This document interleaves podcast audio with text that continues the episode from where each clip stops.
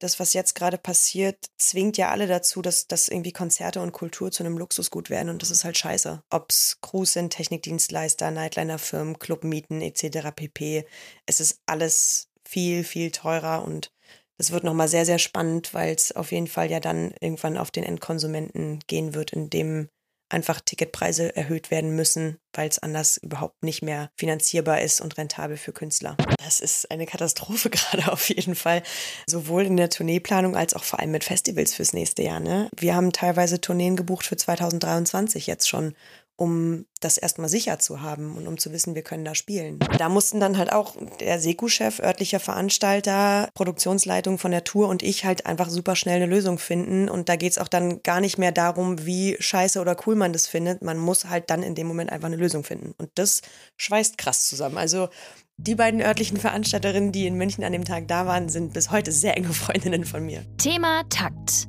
Der Hip-Hop-Business-Podcast mit Tobias Wilinski. Anne Zander arbeitet seit ziemlich genau zehn Jahren im Booking- und Tourmanagement. 2013 hat sie die Ausbildung zur Veranstaltungskauffrau abgeschlossen. Anfang 2020 hat sie sich auch sehr für die Initiative Kulturgesichter im Berliner Raum engagiert. Eine Plakataktion, die zeigen sollte, wie viele Jobs von Kulturschaffenden von der Corona-Pandemie betroffen sind. Das hier ist die erste Folge im Jahr 2022. Anne und ich haben das Interview aber schon im November 2021 aufgenommen. Falls wir also vom nächsten Jahr sprechen, geht's um dieses Jahr. Auch die Corona-Regeln, die wir diskutieren, sind mittlerweile etwas überholt. In Berlin gilt mittlerweile für Konzerte in geschlossenen Räumen das 2G-Plus-Modell. Das bedeutet, dass Leute geimpft oder genesen sein müssen und einen aktuellen negativen Test zum Konzert bringen müssen. Oder dass sie geboostert sind. Im Interview geht es neben den Auswirkungen von Corona auf die Live-Branche um mentale Gesundheit, Spaß am Pogen, Nachhaltigkeit und soziale Gerechtigkeit. Außerdem geht es um den Preis für Popkultur, den der Verein für Popkultur veranstaltet. Seit 2019 ist Anne Vereinsvorsitzende. Vereinsmitglied bin ich übrigens auch. Damit ich mir den Mitgliedsbeitrag in Zukunft leisten kann, unterstützt Thematakt mit einer Spende an paypal.me slash thematakt. Abonniert den Podcast, um auch die nächsten Folgen auf dem Schirm zu haben. Wen ihr in der nächsten Folge hört, verrate ich am Ende. Und bewertet Thematakt bei Apple Podcast oder Spotify, da geht das mittlerweile auch. Mein Name ist Tobias Wilinski, viel Spaß beim Interview. Herzlich willkommen, Anne Zander. Hallo. Die erste Frage, um dich auch direkt besser kennenzulernen. Welches ist der beste Song der Kelly Family? Oh, jetzt kommst du wieder direkt, oh, wow, du hast gut recherchiert, würde ich sagen. Oh, das ist richtig schwierig. Klar. Ja, ich habe tatsächlich, das muss ich beichten, ein richtig dolles Problem. Ich werde häufig auch dafür ausgelacht. Ich kann mir Songtitel nicht merken. Ja, jetzt kommst du damit. Nein, es ist wirklich so. Ich kann, du, ich kann teilweise, ich kann Lieder von vorne bis hinten mitsingen, bin absolut textsicher, aber frag mich doch bitte nicht, wer Interpret und äh, also wer Interpret ist und wie der Song heißt. Okay, sagte du, die darfst Bookerin. den besten Song der Kelly Family auch singen, dann können wir ja Nee, später das kriege gucken, ich wie er das heißt. wird auch nichts. Gib mir Spotify und ich gucke auf Alben und die Songlisten und dann kann ich es dir sagen. Okay, ich hole mal kurz mein Handy. Guck mal, jetzt bin ich im Almost Heaven Album, müsste ich eigentlich sagen, es ist Thunder. Wegen Zander, weißt du? Ah, okay, habe ich, hab ich nicht gecheckt. Ich bin da so sehr bei Fisch, dass ich nicht an Englisch denke. Nee, dann ist es, also dann muss es natürlich irgendwie ein Angel sein, weil ich habe es ja auch lange nicht gehört, aber damals war es halt der Hit. Ist ja jetzt nicht so, dass ich irgendwie jeden Abend zu Hause sitze und mir die äh, Kelly Family anhöre. Aber es war das erste Live-Konzert, was ich jemals gesehen habe. Meine Antwort, es ist ein Angel. Okay. Und du hast gesagt, das war dein erstes Konzert. Wie alt warst du da? Boah, fünf? Vier, Ach, fünf oder so? Da warst du dann ja schon sehr früh. Ja, Mutti hat mich mitgeschleppt. Ich war halt Die Hard Fan. Ich konnte alles wirklich wie blöde mitsingen. Und es war damals noch in der, hieß die Deutschlandhalle, damals am Messegelände. Keine Ahnung. Ja, die wurde irgendwann abgerissen. Aber, Aber nicht auf dem Konzert, sondern später. nur die Leute da haben schon auch gut abgerissen. Ja? Auf jeden Fall. Also die Familien, die da waren, Muttis mit ihren Kids, das war schon doll auf jeden Fall. Aber ähm, nee, nicht an dem Abend. Okay. Und ähm, du sagst, äh, dein Lieblingskonzert war 2019 Phil Collins. Ist das immer noch der Fall? Ja, das ist immer noch der Fall. Das war ganz, ganz lange auf meiner Bucketlist. Ich wollte Phil Collins unbedingt äh, live sehen und dann habe ich das getan mit meiner kleinen Schwester im Olympiastadion. Und es war ganz, ganz grandios. Wir waren nur sehr enttäuscht, dass er nichts vom Tarzan-Soundtrack gespielt hat. Das war schade. Wir waren wirklich enttäuscht. Und nicht, nicht auf Deutsch gesungen hat. Nee, hat er auch nicht. Nee. Aber es war trotzdem einfach grandios. Und ich glaube, es steht noch eine Tour an. Aber ähm, ist nicht so schlimm, wenn ich es da nicht hinschaffe, weil ich habe es jetzt gesehen und dann ist gut. Aber war er da, äh, hat er da noch gestanden? Weil jetzt macht er ja auch, auch schon im Sitzen. Genau, er hat im Sitzen schon auf dem Luxus-Barhocker mit Lene äh, gesungen und äh, sein Sohn spielt ja, glaube ich, Schlagzeug jetzt. Mhm. Genau. Aber es war trotzdem einfach äh, grandios. Hat er richtig gut gemacht und sau sympathisch, der Typ. Also auf der Bühne. Ich habe ihn, ich glaube 2007 war das, ähm, im äh, Olympiastadion, aber in äh, München gesehen, Mhm. aber mit Genesis. Ja, komm ja jetzt auch noch mal. Ach, wirklich? Ja, früher. 7. 8. März in Berlin. Ach, In der Mercedes-Benz. krass. Karten sind unverschämt teuer. Ja, wie teuer? Was ist unverschämt teuer in deinen Augen? Also das günstigste äh, in der Mercedes-Benz, was dann halt wirklich so die allerletzten Plätze sind, waren irgendwie bei, ich glaube 180 Euro hat es angefangen und es ging bis 600 hoch. Und Okay. da war dann so, nee, also für ganz weit hinten, nee, nee, nee, nee, sehe ich nicht ein. Was wäre denn eine, ein Act, wo du so unverschämt viel für zahlen würdest? Wäre das Taylor Swift? Es war Taylor Swift tatsächlich. Es Das ist, schon, ist, ist schon abgehakt. Äh, ja, weil äh, ich habe, da war wirklich so mit Weckerstellen, morgens um 10 am Rechner sitzen und ich kaufe zwei Karten, scheißegal was es kostet. Und die waren aber noch, das war okay. Ich glaube, da hat eine dann 98 Euro gekostet oder so. Ähm, und die Show wäre letztes Jahr im Sommer gewesen in der Waldbühne, die dann wegen Corona abgesagt wurde. Also du hast ihn noch nicht live gesehen. Ich habe sie noch nicht live gesehen und das bricht mir das Herz. Aber das Ticket ist noch gültig oder musst du nochmal neu? Nee, die haben ja das komplett abgesagt und man musste sie zurückgeben. Konnte, durfte sie Ach so. zurückgeben, weil nicht klar ist, wann die nochmal kommt. Also das heißt, wenn dann die, die Ticketpreise, wie ja wahrscheinlich ist, steigen werden, Ja. dann wirst du für die aber auch die 180 zahlen oder? Ja, ich würde es wahrscheinlich erstmal machen und also das ist ja auch so ein Glücksding, ne? Bei einem Act wie Ta- Taylor Swift ist es ja halt so, stellst dir einen Wecker, sitzt vorm Rechner, ob du dann wirklich Karten bekommst, ist ja nicht so richtig klar. Ich würde es wahrscheinlich trotzdem probieren. Und wenn nicht, dann ganz doll drauf hoffen, dass jemand nett ist, den ich kenne aus der Branche und sagt, ach komm, hier, zwei Tickets. Aber da ähm, auch nochmal auf, auf den Preis einzugehen, was wäre für dich da die Schmerzgrenze? Generell für Konzertkarten? Ja, auch jetzt gerne bei Taylor Swift, wenn das so dein Must-See ist. Auch, aber keine Ahnung, man kann ja auch sowas wie, äh, ich bin da ganz nah dran, also es muss jetzt ja nicht ganz hinten sein, sondern es kann ja schon der Golden Circle, wie es glaube ich auch manchmal genannt wird. Das würde mir nicht passieren, tatsächlich. Nee, da, das ist mir dann zu doll. Also ich will die Frau unbedingt mal live sehen, aber ich glaube, es gibt jetzt kein Act, bei dem ich sagen würde, ich will unbedingt vorne erste Reihe stehen und dafür ist es mir scheißegal, was es kostet. So, das passiert nicht irgendwie. Und so Meet and Greet auch nicht. Finde ich ganz unangenehm. Nein, das wird nicht passieren. Man hat ja immer so awkward Situationen, auch wenn man mit Künstlern unterwegs ist und dann ist man da irgendwie mal, keine Ahnung, spaziert übers Festivalgelände, weil man sich das mal angucken will. Und dann kommen halt Fans und wollen ein Foto machen. Foto machen immer noch cool, aber wenn es dann so eine, man, man kriegt es ganz selten hin, glaube ich, als Fan, dass es nicht awkward wird. Und dann hat man so Situationen, wo es irgendwie so ein, ja, cool, ihr auch hier. Und wie gefällt's euch? Wann, wie war die Show? Ach so, ihr spielt erst noch? Naja, also es ist immer so ein bisschen, bisschen cringe, wenn man so daneben steht und das beobachtet. Und dass ich so dann so Fanmomente habe, das passiert, also habe ich, aber ich, die habe ich dann für mich alleine. So, weil, also es sind ja halt auch einfach nur Menschen und die kann man dann auch einfach mal in Ruhe lassen. So.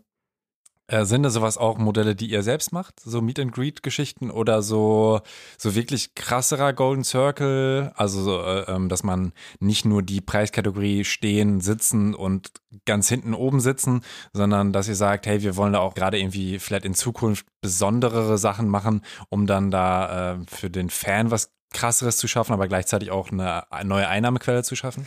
Nee, also tatsächlich war das bei uns, also seit ich in der Firma bin, war das noch nie Thema. Wir haben es ja eher umgedreht gemacht auf der, auf der letzten Deichkind-Tour. Da haben die Kollegen ja die Diamond-Tickets angeboten, die dann später nochmal irgendwie verkauft wurden, die aber nicht extrem teuer waren, sondern dann extrem günstig. Ich glaube, es waren 15,90 Euro oder so. Und dafür hatten die Fans am FOH einen äh, gesonderten VIP-Bereich sozusagen, aber haben auch nicht die Künstler getroffen oder so. Welches war das beste Konzert, das du veranstaltet hast? Oh, das ist eine schwierige Frage. Mm, Ich glaube, jedes Konzert, was irgendwie einen Special-Moment hat, ist immer noch mal was Besonderes auf so einer Tour. Also besonders schön sind irgendwie immer Heimatshows irgendwie, wo dann Familie und Freunde da sind oder wo KünstlerInnen Shows spielen in Clubs, in denen sie früher selber mal gearbeitet haben. Das ist dann irgendwie nochmal auf so einer emotionalen, persönlichen Ebene irgendwie nochmal was, äh, was anderes. Und man merkt dann auch, dass die Künstler vielleicht dann mal besonders nervös sind vor so einer Show. Ähm, was schon krass ist, weil ich meistens die aufgeregteste bin tatsächlich vor so Sachen. Also ich habe teilweise Künstler, die mich dann ein bisschen dafür auslachen, dass ich so nervös bin. Aber weil es für mich auch wirklich nichts Schöneres gibt, als wenn ich auf der Bühne oder an der Bühne stehe und sehe, dass irgendwie meine KünstlerInnen auf der Bühne halt gerade eine mega geile Show haben und die Leute ausflippen. Was halt immer ein Highlight war, die letzten Jahre war ähm, die Weihnachtsmesse von Audio 88 und Jessin. So, wo halt einfach ganz, ganz viele Freunde da waren, äh, sowohl im Publikum als auch hinter den Kulissen als auch auf der Bühne und man einfach drumherum noch mal so ein bisschen mehr Entertainment, sage ich mal, hatte. Da gab es einen Weihnachtsmann und irgendwie Geschenke und gebrannte Mandeln und Glühwein. Es war immer so ein schöner Jahresabschluss einfach. So, das macht es dann zu was Besonderem. Also auch alleine, weil die Tage viel, viel intensiver und anstrengender sind als bei anderen Shows. Warum sind die da äh, anstrengender? Weil du die Mandeln noch selbst anbrennst oder was? nee, aber weil da einfach auch so was, was so Deko angeht, viel, viel mehr passiert. Also wir, haben nie so Bock gehabt, dass das nur auf der Bühne passiert, sondern wollten das Venue dann dementsprechend irgendwie auch haben. Und wir haben es das erste Mal im Heimathafen Neukölln gemacht, dann im Festsaal Kreuzberg und das letzte Mal im Huxleys. Also es wurde dann auch immer ein Stück größer. Und dann hat man irgendwie die Tannenzweige, die an der Empore gebunden werden und der Tannenbaum auf der Bühne und äh, dann irgendwie noch Lichterketten und dann müssen Geschenke verpackt werden, die als Deko-Element irgendwie unterm Baum liegen und so viele kleine Details irgendwie, an die man denken muss, was im Vorfeld halt schon aufwendiger ist und einfach dann auch sehr, sehr lange Tage, Arbeitstage mit sich bringt. Ich habe äh, die beiden im Maschinenhaus damals live gesehen. Hast du das auch damals schon gebucht oder noch? Oh, das nicht? ist lange her, glaube ich, ne? Das war, ja, ich hätte, hätte vielleicht gerade, nee, nee, stimmt, das war vor deiner Zeit. Du bist jetzt ja wieder seit dreieinhalb Jahren, vier Jahren in Vier, der Branche. viereinhalb Jahre ungefähr, genau. Dann, das war, glaube ich, ungefähr vor fünf Jahren. Also Ja. wahrscheinlich gerade Nee, eben verpasst. Aber war auch sehr schön. Und weihnachtsmäßig habe ich äh, zweimal, glaube ich, die Sido-Show gesehen. Aber auch weil ich da von Fritz, also wir hatten da einmal die Weihnachtsparty angedockt. Also da Ja. sind wir dann beim Konzert und in dem, in Anführungszeichen, VIP-Bereich. Da war ich auch, das war vor drei Jahren, glaube ich, oder? Ja. Es, ja, da war ich auch auf der Show. Nicht mehr bei der Weihnachtsparty dann von euch, Ah. aber auf der Show. Da hätten wir uns schon kennenlernen können. Das stimmt. Aber ich fand die Show damals ein bisschen anstrengend, tatsächlich. Also witzig auf jeden Fall, sehr unterhaltsam, Chaotisch auf jeden Fall. sauchaotisch, dank Jägermeister, würde ich sagen. Ja, Also auf der Bühne, nicht bei mir, sondern auf der Bühne halt. ich glaube auch beim letzten Mal was äh, anders, also beim, beim vorherigen Mal Weihnachtsshow, aber es war auf jeden Fall witzig, weil äh, wir hatten Sido auch vorher im Interview im Studio, um dann so ein bisschen darauf zu teasen, irgendwann. Und da hat er dann auch schon ein bisschen davon erzählt, wie er sich dann äh, irgendwie eine Weihnachtsgeschichte ausgedacht hat und so und das dann vortragen möchte. Und das hat er dann eben gemacht und äh, da hat man dann auch gemerkt, er, ich meine, er geht damit ja krass gut um. Ne? Er hat gemerkt, okay, das Publikum hat irgendwie gar keinen Bock auf seine Ja. Weihnachtsgeschichte und hat das dann ganz gut äh, auch äh, so kommuniziert, so von wegen, ja, ihr habt keinen Bock, ne? Ja gut, dann, dann machen wir es halt nicht, dann machen wir jetzt halt einen Song oder so irgendwie. Aber äh, ich weiß auch noch, wie das da alle sehr äh, nach, ähm, na, wie gesagt, Impro-Theater da teilweise, ne? So, okay, Ja. und jetzt bist du dran und Ja. dann so, ja, was soll ich machen und so, aber es hat halt Das trotzdem stimmt. irgendwie einen gewissen Charme. Ja, total. Und ich glaube, die, die Leute wissen ja auch, was da passiert und dass das jetzt kleine, keine äh, klassische Sido-Show ist. Wir hatten damals tatsächlich bei Audio 88 und Jessen in dem Heimathafen äh, hatten wir ja auch eine Weihnachtsgeschichte geschrieben oder die Jungs haben die geschrieben und wir hatten äh, Monchi als äh, Geschichtenerzähler. Damals, da der die ganze Zeit äh, auf der Bühne in einem Sessel saß und äh, Pfeffi getrunken und verteilt hat und äh, Kollegen haben dann noch irgendwie oben in den Trassen gehangen äh, und haben Schnee aus Eimern zum Schluss irgendwie runtergeschüttet und so. Das äh, oder so aus so riesigen Säcken, wo dann so Kunstschnee drinne war. Äh, das war schon sehr geil. Monchi von Feine Sahne Fischfilet, weil Ja. wir hier nicht so in der Szene drin sind. Du Ach so. bist ja auch eigentlich eher in, in dieser Szene, ne? in der ähm, rockigeren Szene, als in der Rap, Hip-Hopperig- Hip-Hoppigeren. Hip-Hoperigen. Ja, Ähm, ja, so eine gute Mischung halt auf jeden Fall. Also ich also vom Hören meine ich jetzt. Oder Vom Hören? Vom früheren. Ja, ja, ja. Ich habe tatsächlich wirklich wahnsinnig diversen Musikgeschmack. Da passieren manchmal auch echt komische Sachen in meinen Playlisten. Ähm, sehr stimmungsabhängig bei mir, aber doch tatsächlich, wenn es jetzt um meinen privaten Musikgeschmack geht, dann ist es dann schon eher die gitarrenlastigere Musik als die beatlastige. Was hat dich da so besonders begleitet, wo du sagst, äh, da war ich auf Konzert, da habe ich äh, vielleicht auch Poster, also Britney Spears hattest du auch Poster, aber vielleicht kam das ja später auch nochmal, dass du da so ein bisschen fanmäßig bei Gitarrenmucke dabei warst. Oh, tatsächlich schon ganz, ganz lange Bands wie Biffy Clyro, Frank Turner, äh, Tiger Lou, auch ganz, ganz große Herzensband von mir. Äh, und auch, ich gehe gerade kurz meine Wohnung durch, aber Tiger Lou tatsächlich das einzige Bandplakat, was in meiner Wohnung hängt.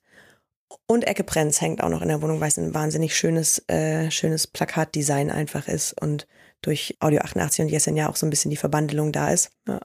Du hast es auch in einem anderen Interview schon ein bisschen erwähnt, die verschiedenen KonzertgängerInnen, also dass mhm. Hip-Hop mittlerweile äh, sehr auch mehr Moshpits hat als einst, also bei ja. meinem allerersten Hip-Hop-Konzert überhaupt, da war Oli Bagno und da wurde immerhin auch äh, schon gepokt und später kam dann auch KIZ, das war auch mit eines der ersten Konzerte von mir und auch da war, war Pogen angesagt und für mich ist das auch mit eins der Qualitätsmerkmale. Also ja. ich finde, wenn man auf ein Konzert geht und da wird nicht gepokt, sondern also ich ähm, habe dann auch andere Leute live gesehen, wo man dann halt einfach den Hip-Hop-Arm gehoben und gesenkt hat, das ist halt deutlich weniger spaßig, als wenn man dann komplett verschwitzt ähm, mit anderen Leuten sich durch die Gegend schubst und froh ist, dass man sich nicht verletzt hat, ja, aber halt stimmt. irgendwie das Konzert einfach mehr genossen hat. Ja. Oder auch die Chance nutzt, wie bei KZ, äh, als sie auf dem Splash aufgetreten sind, dass Pogen ja auch eine gute Möglichkeit ist, um von ganz hinten nach ganz vorne zu kommen. Auf jeden Fall, ja. Ist mir früher auch sehr, sehr häufig passiert. Es waren jetzt nicht unbedingt Rap-Konzerte, aber Pogen auf jeden Fall immer ein guter Weg, um schnell ans Ziel zu kommen, ob es jetzt die Bühne ist oder die Bar, aber es geht immer gut. Aber hast du mitgemacht auch? Passiert auch schon manchmal, ja. Doch, doch, doch. Auch es gibt jetzt. schon, es passiert auch jetzt noch. Ich werde auf gar keinen Fall sagen, bei welchen Künstlern, aber es passiert teilweise schon noch, dass es mich auf jeden Fall, ich, äh, dass es auch noch eine Privatanne gibt, die sich Konzerte anguckt und da auch gerne ein bisschen ausflippt, ja. Wenn du das Tourmanagement machst, dann darfst du das natürlich nicht, ne? Weil da musst du ja immer Ansprechperson sein. Ja. Obwohl es äh, tatsächlich ähm, auf der letzten Yesin-Tour auch immer ein, eine Mosch-Situation gab da war Tourabschluss in Köln und somit auch mein, mein Abschluss der Tour damals halt mit den Jungs so. Und da haben wir äh, vorher gesagt, wir gehen alle ins äh, Publikum und müssen mitmachen und stehen halt auch in der Mitte und sind dann die Angriffsfläche. Und ich weiß, dass äh, die Band damals noch wollte, weil die meinten, ja, du musst dann mal auf die Bühne und du musst dann halt mal auf dem Laptop auf die Taste auf Play drücken, weil wir anderen sind alle im Publikum und moschen. Und ich war so, äh, Moment mal, also, was ist denn dann mit mir? Warum, also, wie kann ich denn dann moschen, wenn ich auf der Bühne bin? Und zum Glück hat äh, Audio 88 äh, sich ehrenwerterweise dafür bereit erklärt, dass er den Knopf drückt und ich mitmoschen darf. Ach. Und da hatten wir dann ein kleines schönes Schild am Merch, wo drauf stand, bin kurz im Moshpit, gleich wieder zurück. Und dann hatten wir dann einen sehr guten Abschluss alle zusammen, so die gesamte Crew und Band im Moshpit. Sehr schön. Und wie war der Moment, als alle auf dich zugelaufen sind? Hast du ein bisschen mm. Angst gehabt oder dachtest einfach, alles egal jetzt. Nee, Angst hatte ich da tatsächlich nicht. Das ging schon, weil ich weiß, das sind ja auch alles irgendwie gute Menschen, die schon auch sehr aufeinander aufpassen, was ich grundsätzlich an so Moshpit-Situationen immer sehr schön finde, dass wirklich alle ausrasten, aber immer noch einen Blick aufeinander haben. Das war auch okay. Ich glaube, ich habe mir auch nichts getan. Ich habe keine Ellbogen abgekriegt. Ich bin ja relativ klein, deswegen ist es manchmal gefährlich, mhm. dass man irgendwie so einen Ellbogen ins Gesicht bekommt oder so. Aber das, das war alles gut. Ich bin heil wieder rausgekommen und konnte danach arbeiten. Vielleicht auch mal auf deine Arbeit selbst eingehend. Also du hast ja eigentlich drei Bereiche. Das Tourmanagement haben wir jetzt ja schon so ein bisschen angerissen, aber auch das Booking selbst oder sogar auch Booking-Assistenz. Äh, was ist denn so ein Teil an deinem Job, den du am oder an deinen Jobs, den du am liebsten magst? Also ich muss sagen, ich mag meinen Job per se ziemlich gerne. Also das ist, gibt jetzt nichts, wo ich sage, boah, da habe ich gar keinen Bock drauf. Ähm, ich mag so dieses ganze Konzept, so diese, diese Gesamtheit einer, einer Tourneeplanung irgendwie voll gerne, dass man von der ersten Idee zum Überlegen, welche Städte und welcher Zeitraum bis zum, ich stehe dann wirklich in dem Zeitraum in der Stadt in einem geplanten Club und schaue mir die Show an, dass man diesen kompletten Weg irgendwie begleitet, ist wahnsinnig schön. Ähm, ich liebe es, die Routings zu machen, also äh, die, die äh, Städteplanung sozusagen, wann man wo wie spielt. Bin da so ein bisschen ja, weiß nicht, also dieses Frickeln mit, man kriegt dann irgendwie die freien Termine der Städte und guckt, wie es am geilsten passt und dass man irgendwie jetzt nicht kreuz und quer durchs Land fährt, sondern irgendwie eine schöne Route hinkriegt, das ist immer so ein bisschen mein, mein Anspruch daran. Das klappt manchmal gut und manchmal weniger gut und man achtet dann auch irgendwie bei einer Sprintertour, bei einem kleinen Act auch mehr darauf als jetzt bei einer Nightliner-Tour, wo halt über Nacht gefahren wird und es halt egal ist, ob man irgendwie kreuz und quer fährt. Das Überlegen mit KünstlerInnen und Management, wie man was haben möchte, wie man es umsetzen kann. Ich bin jetzt nicht so explizit in den Produktionsplanungen mit drinne, wie die Bühnenshow dann aussieht oder das Bühnendesign. Ähm, aber man kriegt es halt schon immer mit und wie aus so einer Idee dann halt so ein fertiges, so eine fertige Show wird, ist halt ein total toller Teil der Arbeit und ein wahnsinnig schönes Erlebnis. Aber gibt es dafür dann ein Tool, wo du einfach äh, was eingibst und dann kommt da schon so eine Route? Oder muss man sich wirklich äh, das alles selbst überlegen und mit Daten und dann hast du da so eine Excel, wo du dich daran irgendwie langhangelst? Also ich glaube, es gibt Tools. Ich habe munkeln hören, dass es Tools gibt.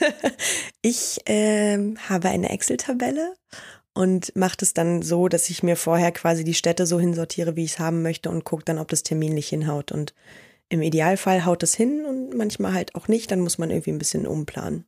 Was ist so dann ähm, ein blöder Fall? Also ähm, natürlich, irgendeine Stadt funktioniert nicht oder in einer, in einer falschen Reihenfolge. Also angenommen, du bist jetzt ganz im Süden und hättest dann jetzt die Möglichkeit, ganz im Norden zu spielen. Das macht man dann aber wahrscheinlich gar nicht, ne? Oder gibt es auch Fälle, wo du gesagt hast, na gut, dann müssen wir halt irgendwie jetzt acht Stunden oder zehn Stunden Auto fahren, äh, weil geht nicht anders. Ja, das kann schon passieren, dass das dann halt mal nicht anders geht, aber habe ich tatsächlich bisher noch nicht so gehabt. Ich habe es irgendwie immer anders hinbekommen, indem man dann irgendwie einen anderen Startpunkt wählt und andersrum im Kreis durchs Land fährt, so ungefähr. So krasse Routen sind halt einfach nicht geil. So, zumal man bei so Nightliner-Fahrten dann halt auch die Ruhezeiten für die Fahrer beachten muss. Und bei einer, bei einer Sprintertour willst du halt auch nicht, dass die Band morgens um fünf aufstehen muss, nachdem sie um eins im Bett war, frühestens um eins im Bett war und dann irgendwie acht Stunden fahren, dann hast du Stau und das ist halt nicht so richtig planbar. Also das macht's für niemanden geil. So, deswegen sind das Dinge, die ich gerne weit im Vorlauf irgendwie mache oder im Voraus mache, um die Möglichkeit zu haben, dann auch noch viele Termine zur Auswahl zu haben. Ähm, deine Lieblingsvenue ist immer noch Musik und Frieden in Berlin? Das Musik und Frieden gibt's ja leider nicht mehr. Aber so, es war schon. Das wird komplett. Ich habe nur Umbauarbeiten mitbekommen, aber ich wusste nicht, dass es komplett äh, dicht gemacht wird wurde. Das weiß ich auch nicht so genau, ob sie es irgendwann wieder aufmachen, aber ich habe munkeln hören, dass dieses ganze Ding irgendwie kernsaniert wird und deswegen da erstmal alles raus muss. Und ob der Club dann da nochmal reinkommt so. oder nicht, weiß ich nicht so genau. Ich glaube nicht. Okay, dann angenommen, das äh, macht jetzt dicht. Was ist dein Lieblings, deine Lieblingsvenue dann jetzt?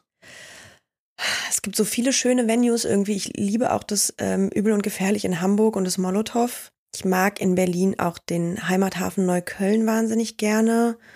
Also entweder die kleinen schrammeligen Clubs, Clubs, wo es, wenn du reinkommst, nach getrocknetem Bier und Kippen riecht, wo es ein bisschen zu dunkel immer ist, um entspannt aufzubauen. Oder dann halt die etwas größeren, wirklich schönen Venues. So, und da ist das übel und gefährlich auf jeden Fall äh, ganz vorne mit dabei. Und Heimathafen halt einfach auch wahnsinnig schön. Äh, meine äh, Lieblingsvenue war damals auf jeden Fall Münster Skaters Palace, aber der kleine Bereich. Ja, der ist auch sehr schön, das stimmt. Das gibt ja da den, da habe ich auch das äh, erste Konzert, äh, Oli Bagno Favorite ja. und äh, FA, also eine lustige Mischung auch. Und damals auch die Selfmade Tour, wo dann äh, Casper dabei war. Ja. In diesem winzigen Dingen, das war schon krasser Abriss auf jeden Fall. Und das ist geil mit der Treppe, die nach oben geht, irgendwie, wo man dann von oben auch irgendwie noch ganz geil gucken kann. Das stimmt, das ist wirklich, es ist muckelig auf jeden Fall. Es ist so richtig. Also ich habe damals dann äh, geguckt, wie ich meine Jacke wieder trocken bekomme. Ja, glaube ich dir. War schwierig. Also ich habe das dann ein bisschen, wir waren danach ähm, McDonalds, weil viel hatte ja auch nicht mehr auf. Und dann habe ich den Föhn oh, ja. benutzt, aber es hat nicht so geklappt. Glaube ich. Und am schlimmsten war es äh, KZ, ach KZ sage ich äh, fast, aber die, die Buchstaben sind drin, Limp Bizkit. ähm, hier in der Max-Schmeling-Halle. ja. Da war ich so durchgeschwitzt, äh, da, das konnte man ausbringen. Da war es davor nichts gegen. Und ich habe viele Versuche unternommen, um äh, Leuten, die dort arbeiten, äh, weil es kein Merch gab. Ich habe mit Merch gerechnet und dachte, ja. okay, dann kaufe ich mir halt was Trockenes. War aber gar nicht da. Und dann habe ich äh, einfach versucht, von den Leuten, die da irgendwie Wurst verkaufen oder so. Ein Crew-T-Shirt. Ja, und die haben alle Nein gesagt. Ich ja. habe gesagt, ey, das ist doch Werbung für euch und ich gebe euch doch Geld, aber Jetzt alle. Müssen die wieder abgeben, wahrscheinlich nach Feierabend. Mann, Mann, Mann, war das ja, aber die hätten ja auch Geld abgeben können. Äh, ich bin froh, richtig. dass ich mich nicht erkältet habe. Ein Kumpel hat mir dann ausgeholfen, äh, der mir dann sein Shirt äh, um die Ecke gegeben hat. Aber ich bin auch eine Weile oberkörperfrei durch die Gegend gelaufen. War mhm. aber eins meiner Lieblingskonzerte. Kann ich mir vorstellen, ja. Das, äh, boah, vor allem auch so groß einfach. Ja. War das voll, voll? Das war schon, also ich habe mir natürlich Stehplatz geholt. Auch ja. da, ne, also ich bin da, bist du wahrscheinlich auch auf dem Dampfer lieber Stehplatz als Sitzplatz, oder? Ja, also wenn, wenn ich als Fan und privat zu einer Show gehe, dann auf jeden Fall, ja. Ja, und wenn du arbeitest, dann hast du ja wahrscheinlich auch keinen Sitzplatz, oder? Setzt du dich so hinter die Bühne? Nee, aber es gibt ja manchmal auch Shows, wo man jetzt irgendwie, keine Ahnung, die halt firmenintern sind oder KünstlerInnen von uns, die halt spielen, wo man dann halt auch einfach hingeht und sich das anguckt, weil irgendwie es halt eine große Band von uns ist oder auch eine kleinere, wie auch immer. Äh, und dann bin ich aber auch so, dass ich manchmal sage, ja, dann, nee, dann nehme ich einen Sitzplatz, gucke ich halt einfach mal ein bisschen. Sieht man dann oftmals aber nicht so viel, weil die Leute drumherum alle stehen. Schade. aber du bleibst konsequent sitzen. Ich bleib einfach sitzen, wie so ein bockiges Kind, verschränkt die Arme und denkt mir, nee, ist mir jetzt egal. Und fragst du, was hat er gemacht? Was ist passiert? ja, wieso lachen jetzt alle? Ja. aber äh, guckst du dir dann auch wirklich was ab? Hattest du dann schon mal so Punkte, wo du gesagt hast, ah, so und so haben die das mit den Handtüchern geregelt oder so? Da stellen die immer das, das Wasser hin, das ist ja voll die gute Idee. Äh, nee, das sind tatsächlich immer super individuelle Absprachen. Also man hat irgendwie bei jeder Band, mit der man arbeitet, so ein, boah, hier Schlagzeuger, willst du irgendwie deine Wasserflasche links oder rechts, wo ist Platz? Und ähm, entweder haben die ihre Wünsche, wo sie es gerne haben möchten, wo es am wenigsten stört oder sie am einfachsten rankommen. Oder ich mache es so, wie ich es auf der Bühne als äh, sinnvoll erachte und sag denen dann, bevor sie hochgehen, kurz, ey, übrigens, dein Wasser steht links oder rechts oder zwischen den Monitorboxen da und da, irgendwie so. Gibt es so ganz extravagante Wünsche? Gibt's bestimmt, aber eigentlich sind meine KünstlerInnen da relativ entspannt. Dann eher so ein, okay, was möchtest du heute zusätzlich zum Wasser noch trinken? Willst du mal ein Bier, willst du einen Sekt oder irgendwie so? Aber eigentlich ist das relativ entspannt, muss ich sagen. Was macht für dich denn gutes Tourmanagement aus? Also wenn ich jetzt zum Beispiel sage, ey, ich habe da äh, jemanden, der sucht Begleitung und ich bin mir noch nicht ganz sicher, ob ich da Tourmanagement machen soll, kann ich das? Was sind so Punkte, wo du sagst, ähm, das und das sollte schon stimmen? Also abgesehen wahrscheinlich von der persönlichen Chemie, dass man sich da irgendwo versteht, ähm, aber was muss ich dann irgendwie mitbringen? Worauf sollte ich achten? Also tatsächlich ist das Allerwichtigste wirklich die, die Chemie zwischen TourmanagerInnen und KünstlerInnen. Das ist halt echt so ein Ding, da kannst du noch so einen guten Job machen, wenn das nicht hinhaut, dann wird ein Künstler sich nicht wohlfühlen. So. Und ähm, das war auch häufig bei mir tatsächlich, dass ich von vornherein gesagt habe, wir müssen super ehrlich miteinander sein und wenn ähm, Band XY halt irgendwas nicht cool findet, wie ich Dinge mache, müssen die mir das sagen können und ich muss genauso sagen können, wenn ich was von Künstlern nicht so geil finde. Und da ist der ehrliche Umgang miteinander auf jeden Fall wahnsinnig wichtig und dann dadurch halt natürlich auch eine gewisse Kritikfähigkeit. Und ansonsten muss man schon ein Organisationstalent irgendwie haben. Man muss strukturiert sein können und einen gewissen Ablauf im Kopf haben können. Man muss sehr schnell checken, wo die Prioritäten der KünstlerInnen liegen und was man wie umsetzen muss. Und auch ein gewisses Durchsetzungsvermögen, ähm, eine Straightness. Und man muss mit neuen Menschen, denen man ja tagtäglich dann auf Tour halt neu begegnet. Man muss höflich bestimmt, sage ich mal, äh, da halt irgendwie ankommen und man muss einfach auch dafür sorgen, dass man ernst genommen wird. Was wird bei dir mal kritisiert und was du mittlerweile irgendwie auch vielleicht verbessern konntest? Oh, also ich habe halt meine erste Tour vor, ich glaube, es sind jetzt schon zehn Jahre, ich glaube 2011, 2012 muss das gewesen sein, als ich das erste Mal auf Tour war und ähm, da sind es halt noch wahnsinnig viele Kleinigkeiten, die man sich irgendwie merken muss, an die man denken muss, wo dann eine Band vielleicht auch öfter darauf hinweist, dass man das dann vielleicht doch nochmal auf dem Schirm haben muss. Mir fällt gerade gar nicht so konkret irgendwas ein, was absolut gar nicht heißen soll, dass ich nie irgendwas falsch gemacht habe. Das ist totaler Quatsch. Da ist auf jeden Fall ganz, ganz viel irgendwie noch schiefgelaufen am Anfang, äh, wo man sich erstmal so ein bisschen reinfuchsen musste. Aber erzähl doch gerne mal von so einer Sache, die schiefgelaufen ist, dass man sagt, okay, darauf sollte ich also achten. Ich habe, ähm, das noch gar nicht so lange her, also das könnte ich jetzt nicht mal auf äh, die Anfänge meiner Tourmanagement-Zeit schieben. Das ist, glaube ich, erst vor drei Jahren oder so gewesen. Äh, da hatte ich eine Show mit Audio 88 und Jessen in München. Äh, mitten im Festivalsommer, aber das war dann eine Indoor-Show und die hatten ähm, auf der Bühne ihre Kanzeln sozusagen, was Teil des Bühnenbildes war. Und da waren ähm, die äh, Mikrofonständer mit dran gebaut, sodass die beiden oder die drei dann äh, immer in Kostüm auf die Bühne sind, sich an die Kanzeln gestellt haben in dem Intro. Und dann ging's los. Heißt, da mussten die Mikros halt dann in den Stativen sein. Und da gab es die Situation, dass wir hinter der Bühne standen, uns alle umarmt haben, eine geile Show gewünscht haben und ich darauf hingewiesen wurde, dass ich ja während das Intro schon lief, die Mikros noch in der Hand hatte und dachte, ah, verdammt. Und dann wollte ich noch auf die Bühne rennen und die noch hinmachen. Dann war es so, nee, komm, gib, gib, uns die einfach in die Hand und dann ist cool. Nur ist halt im Intro auch die Bühne noch relativ dunkel und dann mussten die halt dann im Dunkeln die äh, Mikros in die Klemmen äh, verfrachten. Das war ein bisschen doof. Konnten ja auch nur mit einer Hand tasten. Ja, es ging dann schon irgendwie. Aber das sind halt, ich glaube, für mich war das in dem Moment auch viel, viel schlimmer als, äh, als für die Künstler, weil äh, die waren halt so, ja, easy, gib halt her. Ist halt dann heute mal anders als sonst. Aber das sind dann so Kleinigkeiten. Man will halt den perfekten Tag für, für die Künstler, für die man arbeitet. Man will für alle, dass alles geil ist. Und wenn dann halt irgendwas schief läuft, ist halt einfach scheiße. Da ärgert, also ich glaube, ich ärgere mich da einfach viel mehr über mich, als dass irgendjemand anders das scheiße findet. Und wie sehr ähm, nehmen dich Touren an sich überhaupt dann mit? Also wenn die dann vorbei ist. Du hast ja in einem Interview auch schon die Künstlerseite angesprochen, dass die dann teilweise in so ein Loch fallen und diesen äh, strukturierten Tagesablauf ähm, ja vermissen oder der fehlt dann und auf einmal muss man ja sich quasi wieder um alles selbst kümmern, ja. Vor- und Nachteil. Aber wie ist es denn bei dir? Ähm, ähnlich tatsächlich. Also es ist ja nicht so, dass ich mir Tag für Tag den Plan überlege und denke, oh, heute machen wir mal das und das. Das ist ja die ganze Zeit schon festgeschrieben, nur dass ich dafür sorge, dass alle den auch umsetzen. Setzt aber voraus, dass ich den eh umsetzen muss. So, das heißt, wenn ich dann wieder nach Hause komme, ist es schon echt schwierig teilweise. Ich erinnere mich, als ich ähm, damals das erste Mal auf Tour war. Das war auch direkt ein Monat irgendwie durch Europa mit äh, einer norwegischen Band und Sprinter und Pipapo. Und es war wirklich unfassbar anstrengend. Und ich bin nach dem Monat nach Hause gekommen in meine WG damals. Meine Mitbewohner waren nicht da. In meinem Zimmer standen aber drei Wäscheständer, weil sie in dem Monat halt mein Zimmer zum Wäschezimmer gemacht haben. Und ich saß auf meinem Bett und ich war komplett überfordert mit der Situation. Also das war so, ich bin nach einem Monat die ganze Zeit mit acht Leuten auf einem Haufen sein, alleine in meiner Wohnung. Ich müsste eigentlich jetzt meinen Koffer auspacken und Wäsche waschen und ich müsste dieses, jenes, welches, aber ich kann gerade gar nichts so. Und ähm, weil ich, ich musste ja nicht, ich musste ja nicht zu einem gewissen Zeitpunkt meine Wäsche irgendwie wieder gewaschen haben.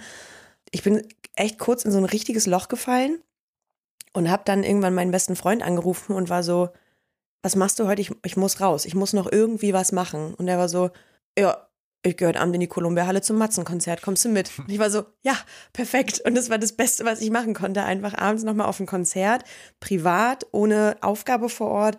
Und so bin ich halt irgendwie dann wieder so ein bisschen runtergekommen und, und rein in den Alltag, den man halt so hat. Und jetzt ist halt mein Glück so ein bisschen, dass ich halt einfach in einer Festanstellung bin. Das heißt, selbst wenn ich auf Tour bin, dann kann ich vielleicht einen Tag dann Homeoffice machen oder einen Tag frei oder auch mal zwei aber ich muss dann halt wieder in meinen Job und ich muss dann wieder funktionieren. Und das ist so ein bisschen die Rettung auch dahinter, dass man dann einfach sehr, sehr schnell wieder in seinen Alltag reinkommen muss und an anderer Stelle wieder funktionieren muss. So. Also du brauchst nicht mehr, dass du von der Tour kommst und dann auf ein Konzert. Okay, welches ist das, das Übergangskonzert sozusagen? Ja, genau, genau so ein bisschen. Nee, äh, brauche ich nicht mehr. Passiert aber schon meistens, dass ich an dem Tag, an dem ich wiederkomme, abends dann doch noch mal irgendwas mache und Freunde treffe und mhm. auch äh, entweder jemand kommt vorbei, ich fahre irgendwo hin, man geht noch mal kurz in eine Kneipe auf ein Bier oder so, einfach um so ein Ankommen, was nicht damit endet, dass ich irgendwie alleine auf dem Sofa liege. Soweit das ist einfach ein zu krasser Kontrast, auch ein, ein wahnsinnig großes Problem in dieser Branche, auch von vielen Crewleuten, die selbstständig sind, dass die halt einfach sehr, sehr schnell dann einfach in so ein Loch fallen nach so einer Tour. Ich kenne das alleine von Klassenfahrt. Und das ja, sind irgendwie stimmt. fünf Tage, wo ja. man dann irgendwie mit, mit 30 Menschen oder so unterwegs war und irgendwie vielleicht sechs äh, oder so auf dem Zimmer. Aber dass man selbst da schon, man kommt nach Hause, man ist ja vielleicht sogar bei den Eltern, also man ja. ist nicht komplett alleine, sondern da sind auch noch Leute oder Geschwister. Aber dass man auch da das Gefühl hat, oh, irgendwie fühle ich mich alleine. Irgendwie vermisse ich das, weil dieses Gewusel und diese ganzen Menschen, die man ja selbst da schon gewohnt war, aber ja. wenn ich mir vorstelle, das einen ganzen Monat oder irgendwie ja. so zu haben, das ist ja nochmal ja. ganz was anderes. Und dann auch noch äh, irgendwie Konzerte, Menschen, nochmal noch mehr Bilder im Kopf als jetzt bei einer Klassenfahrt, wo man in irgendein scheiß Museum gegangen ist und so eine Varusschlacht nachgespielt hat. Ja, und vor allem auch jeden Tag in einer anderen Stadt irgendwie, ne? Jeden Tag ein anderes Bett, irgendwie andere neue Leute um sich. Also bis auf Band ist ja jeden Tag alles neu. Mit was für Leuten hat man denn äh, so viel zu tun? Wie kann ich mir das auf Tour vorstellen? Jetzt neue Leute sozusagen jeden Genau, Tag? also Lichtmenschen oder so kann man ja auch unter Umständen mitnehmen und so. Und dann ist da Security natürlich und wahrscheinlich jemand, der dann nochmal irgendwie hauptoffizieller örtlicher Oberaufseher Veranstalter. ist, genau. Ja, genau. Also du hast einfach ja in, in jeder Stadt, in jedem Club dann einen örtlichen Veranstalter. Entweder ist es der Club selbst oder jemand nochmal extern. Dann hast du örtlich die Technikcrew, die dann halt mit vor Ort ist. Vielleicht noch ein Catering oder irgendwie, ne, so die ganzen Hausleute. Klar, Security, Sanitäter. So, es ist, je nach Bandgröße sind das dann, keine Ahnung, zwischen 5 und 50 Leute pro Tag, die man neu vor der Ach Nase hat. krass, okay, ja, das ist ja. Äh, Du, du hast nicht mit allen super viel zu Mhm. tun, ne? So, das ist dann irgendwie, keine Ahnung, wenn ich in einem Club irgendwie zehn Securities habe, dann rede ich dann vielleicht kurz vor Einlass mit dem Security-Chef oder mit allen zusammen und sage denen halt nochmal, das ist die Show, das ist das Publikum, auf das wird geachtet, das könnt ihr ignorieren, so und so sieht's aus. Songnamen kannst du dir nicht merken, Menschennamen schon oder wie ist das? Mm, doch tatsächlich das mittlerweile relativ gut. Hängt natürlich auch immer ein bisschen davon ab, wie gut oder schlecht man mit den Leuten ist und wie intensiv man mit denen an dem Tag auch zu tun hat. Ne? Es gibt halt örtliche, die sind viel krasser hinterher und fragen irgendwie alle halbe Stunde, ob alles cool ist, ob sie was machen können. Spezielle Situationen, wo irgendwas mal anders außer Plan läuft, schweißen dann natürlich auch nochmal anders zusammen. Aber das, das geht mittlerweile ganz gut, ja. Erzähl doch mal von so einer Zusammenschweißaktion noch. Also Zusammenschweißaktionen sind generell immer Sachen, die einfach ungeplant passieren, wo ein Künstler etwas entscheidet oder möchte, was vorher so nicht geplant war und plötzlich muss man einfach funktionieren und man muss als Team funktionieren. Ich hatte eine Situation mal in München mit einem Hip-Hop-Künstler, ähm, wo es zu Beginn der Tour noch zur Debatte stand, ob er nach den Shows immer noch mal an den Merch geht und Autogramme gibt. Und das hat er ja ein, zwei Shows gemacht, hat sich dann dagegen entschieden, weil es einfach auch viel zu anstrengend war, was ich verstehe. Und dann war die Show in München aber so unfassbar gut und das Publikum so geil, dass er zur Zugabe oder kurz vor der Zugabe, ich weiß es gar nicht genau, plötzlich gesagt hat, Leute, ihr wart so geil, ich komme gleich nochmal an den Merch. Ähm, es war sehr, sehr junges Publikum und wir waren nicht darauf eingestellt, dass der Merch nochmal abgesichert werden muss, dass da nochmal Securities sind, dass man überhaupt den Merchandise-Stand so hinstellt, dass er vom Backstage aus gut begehbar ist.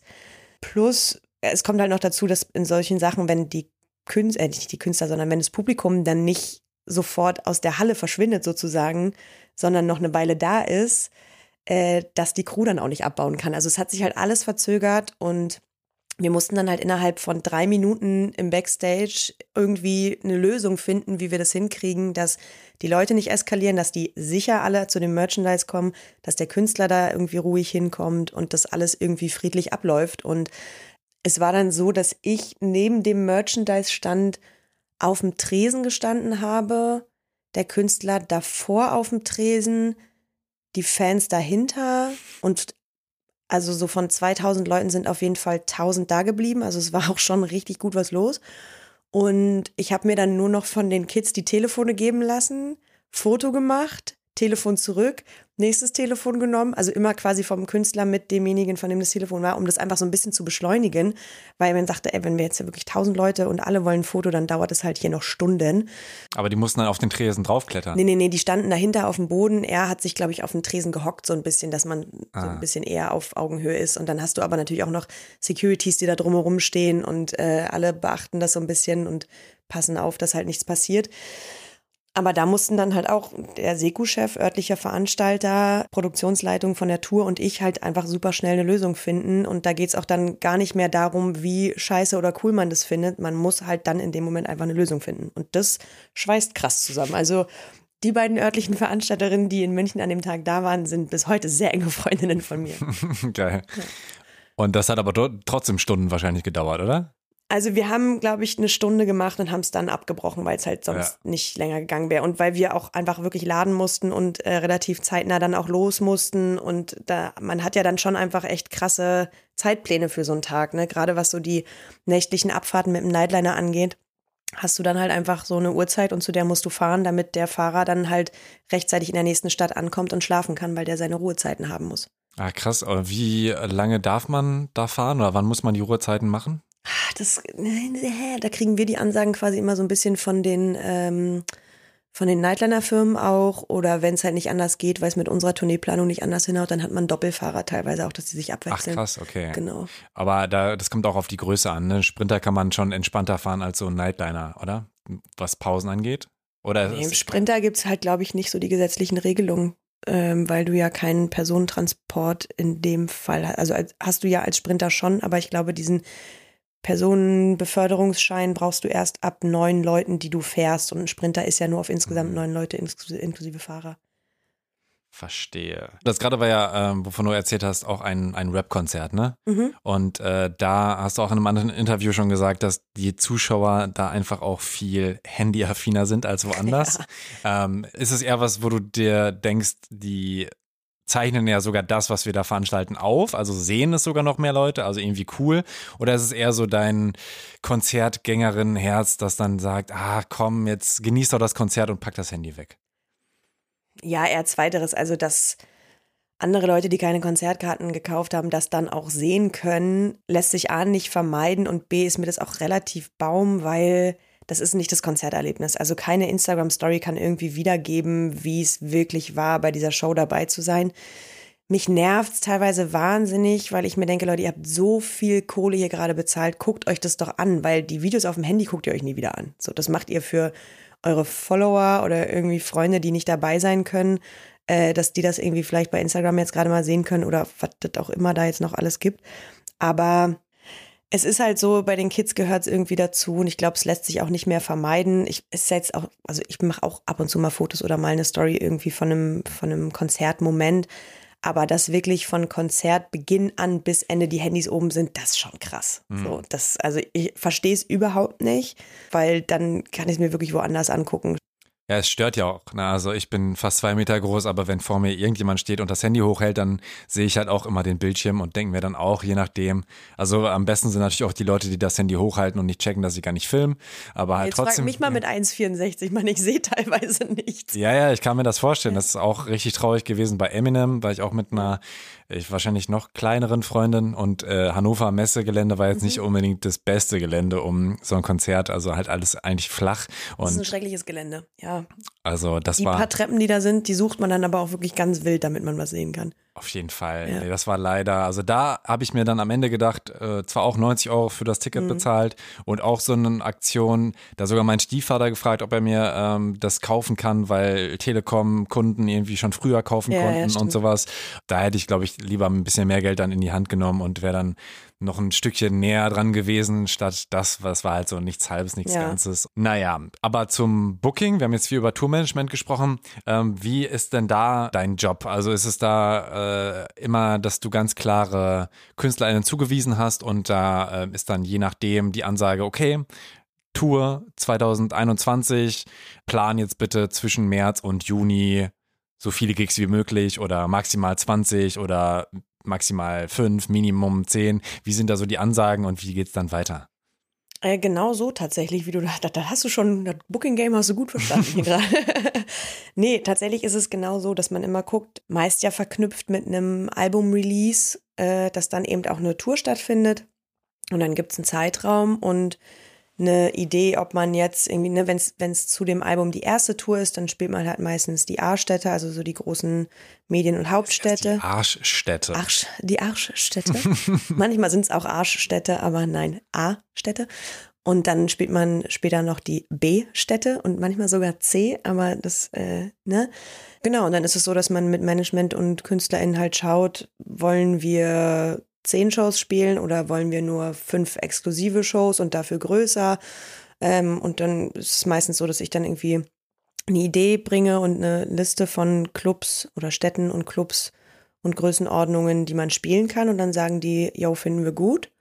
Und dann fange ich an, halt ein Routing zu erstellen, was ich äh, vorhin schon meinte, mit Freiterminen und schauen, wie man es gut hinkriegt.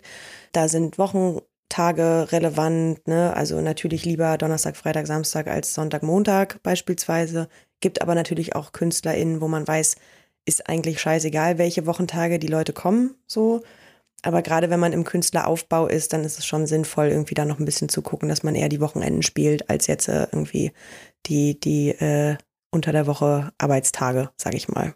Und dann mache ich meistens so einen ersten Entwurf fertig, wie das mit den Städten aussieht und dann sagt das Management, ist geil oder nee, guck mal da nochmal anders und das wollen wir nicht oder man hat immer so ein paar Eckpunkte, die halt wichtig sind. Ne? Ich mag es total gerne, wenn der letzte Tourstopp irgendwie in der Heimat stattfindet, so, weil es einfach für, für die KünstlerInnen immer nochmal ein cooleres Erlebnis ist und einfach so ein, so ein schöner Abschluss für alle. Genau, das sind dann irgendwie je nach KünstlerInnen halt so kleine, feine Sachen, auf die man dann irgendwie achtet, die man dann natürlich auch gerne so schön wie möglich umsetzen möchte.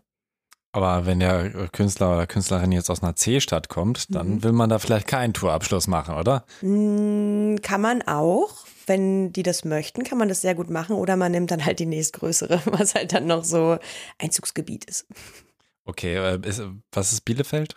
Sehr speziell wichtig für uns irgendwie. da, äh, nee, Bielefeld ist B. Okay, ja. bei, bei Bielefeld, klar. Klar. 2020 sagst du war ein Höllenjahr für euch als Booker. Wie ja. hast du denn jetzt 2021 wahrgenommen, wo er dann doch irgendwie schon ein bisschen mehr ging? Noch viel schlimmer. Ah, wirklich? Ja, gefühlt noch viel schlimmer, ah. weil schon natürlich Sachen wieder passiert sind, aber das ist so ein Anfixen gewesen das ganze Jahr über. Man durfte dann mal wieder was machen, man wollte, man hat Perspektiven geschaffen, man hat geplant und dann kommt doch wieder eine Bremse. Also das ist so ein richtiges Anfüttern gewesen und vor der Nase wieder wegziehen. Also ich finde das gerade, 2020 hat man so eine Gewissheit gehabt, dass es noch eine ganze Weile dauert. 2021 ist jetzt so ein, komm Leute, es reicht. Lasst, gebt uns jetzt mal bitte wieder eine Möglichkeit. Und das heißt nicht, lasst uns auf Auflagen scheißen und alles wieder so machen, wie es, mal war. Das wird erstmal nicht funktionieren und das wissen wir auch aber man braucht gerade echt eine Perspektive durch die Politik. Und wenn von mir aus die Politik jetzt sagt, das komplette nächste Jahr über wird alles unter 2G stattfinden und nicht anders, dann könnten wir damit halt arbeiten. Weil jetzt gerade können wir perspektivisch gar nicht arbeiten. Und das ist wahnsinnig nervig und das war auf jeden Fall 2021 echt kräftezehrend. Also du hast schon vorher angesprochen, also was zum Beispiel ein Problem sein kann, ist, dass ähm, ein, äh, eine Veranstaltung mit 3G mhm. geplant mhm. war, aber dass jetzt äh, ja schon irgendwie Gespräche sind, dass unter Umständen nur noch 2G flächendeckend ähm, gemacht genau. werden können. Das heißt, diese Veranstaltung wird dann einfach abgesagt werden oder kann man das dann noch irgendwie ummodeln? Das ist super kompliziert, ne? weil man müsste rausfinden, welche Person dürfte kommen. Also man kann ja wahrscheinlich nicht einfach äh, irgendwie eine Info posten, ach übrigens, oder so eine Mail rausschicken, äh, ihr braucht jetzt 2G und äh, viel Glück oder so, weil die, die dann eben nicht geimpft sind, werden dann unter Umständen ja, ja schon zu ist, spät dran. Ja, aber das ist genau die einzige Möglichkeit, die wir in diesen Situationen halt haben. Das ist das Problem. Wenn wir jetzt eine Show in den Verkauf geben unter 3G und zwei Wochen vor Show heißt es, nee, es geht doch nur mit 2G, dann bleibt uns ja gar nichts anderes übrig, als es zu kommunizieren, beziehungsweise kriegen viele Konzertgänger das ja dann auch selber mit, weil sie die Auflagen in ihrem jeweiligen Bundesland ja dann schon auch checken. Und dann müssen wir halt sagen, es darf nur geimpft genesen rein. Alle anderen können nicht kommen, müssen bitte ihre Tickets zurückgeben. Und da ist der Vorlauf halt super wichtig, so dass man dann halt eben sagen kann, okay, gebt die Tickets zurück, weil dann können wir sie nochmal verkaufen. So. Mhm. Und das ist halt echt gerade ein krasses Problem, dass man eine wahnsinnig große No-Show-Rate bei Shows auch hat. Also eigentlich ist es ausverkauft, aber 30 Prozent der Leute kommen nicht, weil die Show entweder schon achtmal verschoben wurde seit 2020, seit Corona angefangen hat, oder also weil sie dadurch einfach gar nicht mehr wissen, dass der Termin jetzt wirklich ja. stattfindet. Oder ähm, weil sie halt dann nicht kommen können, weil es zu kurzfristig war und sie dann festgestellt haben, oh, ich bin ja gar nicht geimpft, ich kann ja gar nicht kommen. So. Also No-Show-Rate ist einfach so, kommt, kommt nicht zur Show. Äh. Genau, No-Show-Rate heißt quasi, man hat äh, komplett Tickets verkauft und weiß ja immer, wie viele Tickets verkauft sind und die, die dann nicht kommen, machen quasi die No-Show-Rate aus. Ja, das ist auch, äh, also ich habe jetzt, glaube ich, schon vier Events im kommenden Jahr und mhm. da ist auch, ja, manche davon sind, glaube ich, schon zum zweiten Mal verschoben worden, wo ich mir auch denke, so, okay, irgendwann, wenn es jetzt so weitergeht, dann ist der Kalender ja auch immer voller und voller und ja. voller und man möchte auch irgendwann mal Urlaub machen oder so und dann verpasst man ja alleine deswegen vielleicht ein Konzert. Ähm, wie ist es denn mit dem Zurückgeben von Eintrittskarten? Das könnte ich mir vorstellen, machen relativ viele nicht Auch Support, aber auch, weil man irgendwie so, ah, jetzt das irgendwie umtauschen und so Aufwand. Äh, also wie ist das? Wie nehmt ihr das wahr? Naja, also eigentlich geht es relativ easy. Also es ist jetzt nicht so ein Aufwand, dadurch, dass das meiste ja eh irgendwie online funktioniert, äh, geht es schon eigentlich ziemlich gut und man kann überall da, wo man äh, sein Ticket gekauft hat, die auch zurückgeben. Es gibt Ticketanbieter, die erstatten 100 Prozent der Kosten, also verzichten auch auf ihre Gebühren, die sie eigentlich damit eingenommen haben. Und es gibt Ticketanbieter, die behalten dann die Gebühren bei sich und man bekommt nur den eigentlichen Grundpreis wieder. So, aber man hat immer die Möglichkeit zurückzugeben. Gab es denn schon ein gutes 3G-Konzert? Weil da sind ja Abstände, ist ja äh, ein Muss, ne? Genau, also bei 3G-Konzerten ist Maske und Abstand ein Muss, außer du bist halt auf dem Platz, dann kannst du die Maske abnehmen. Ja, also es gab den Sommer über oder auch letzten Sommer über wahnsinnig viele gute 3G-Konzerte. Also die, die ganzen Veranstalter, Künstler, Branchenleute haben sich wirklich gute Sachen einfallen lassen.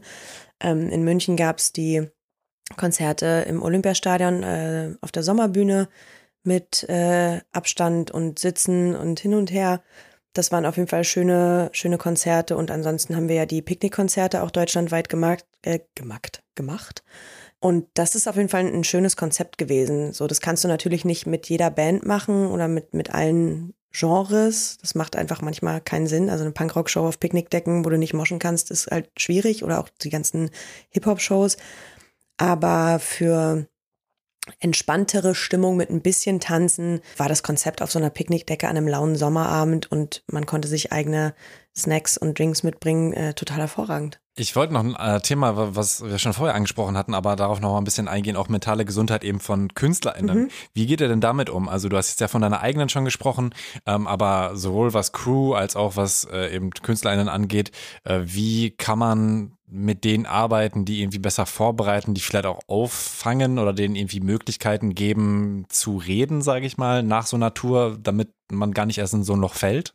Also der Austausch ist auch da wahnsinnig wichtig. Ich habe zu meinen KünstlerInnen, mit denen ich arbeite, auch persönlich einfach wirklich einen guten Draht und man redet sehr, sehr viel und offen über Dinge und ähm, ich finde generell, dass so mentale Gesundheit vor allem in der Branche viel zu wenig thematisiert wird und dass es aber nicht nur in der Musikbranche, sondern auch generell unfassbar verbreitet ist, dass irgendwie Leute mit äh, Depressionen zu tun haben.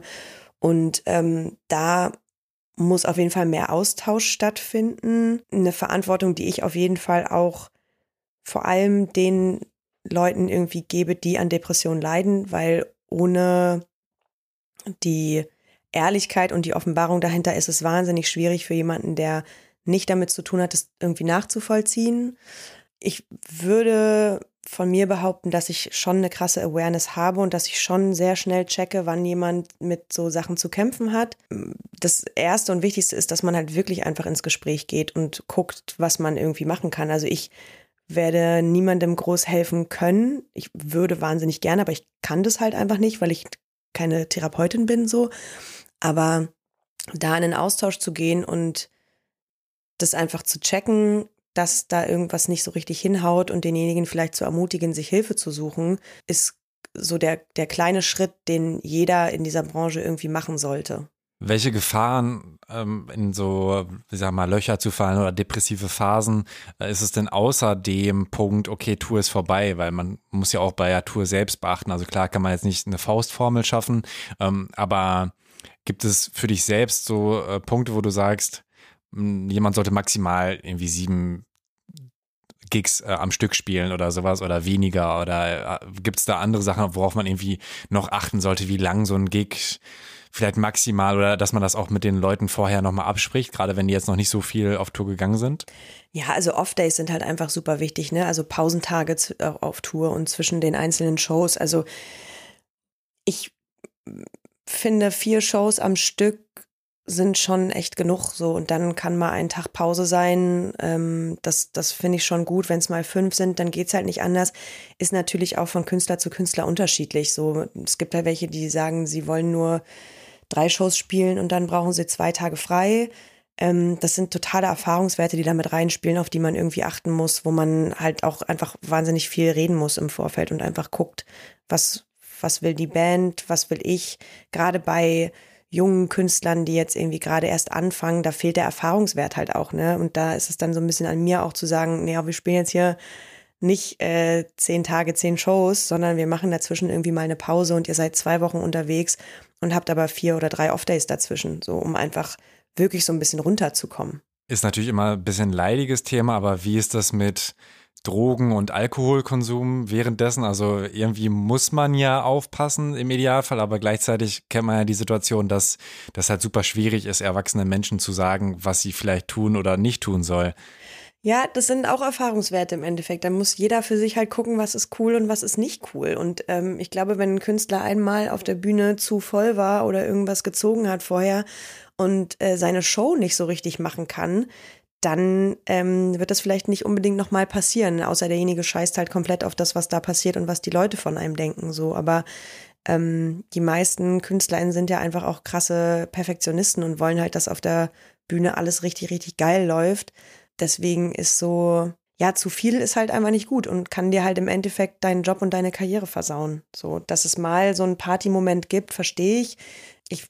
Bin auch Fan von einer kleinen Cremant-Zeremonie, bevor man auf die Bühne geht. Und jeder trinkt nochmal einen Schluck und da wird aber dann halt eine Flasche auf neun Leute irgendwie verteilt und dann hat man einen kleinen Schluck und stößt an und das dann eher so für den Kreislauf und für die Stimmung nochmal kurz so ein bisschen. Ähm, und was dann danach passiert, ähm, ist total stimmungsabhängig, ne? Kann mal geil sein, wenn die Show extrem cool war, dann will man danach vielleicht feiern und das begießen. Kann alles passieren. Und ähm, solange am nächsten Tag alle funktionieren und ihren Job wieder machen können, ist auch okay. Habe ich auch solche und solche Erfahrungen gemacht. Kann klappen, kann auch richtig nach hinten losgehen. Äh, wie ist denn das Thema Nachhaltigkeit? Also Coldplay sind ja gerade, dass sie irgendwie ihre Tour CO2-neutraler mhm. gestalten wollen mit irgendwie ExpertInnen und so weiter. Ähm, ist es bei euch auch ein Thema und äh, wie kann man da äh, in Zukunft ein bisschen drauf achten bei Veranstaltungen?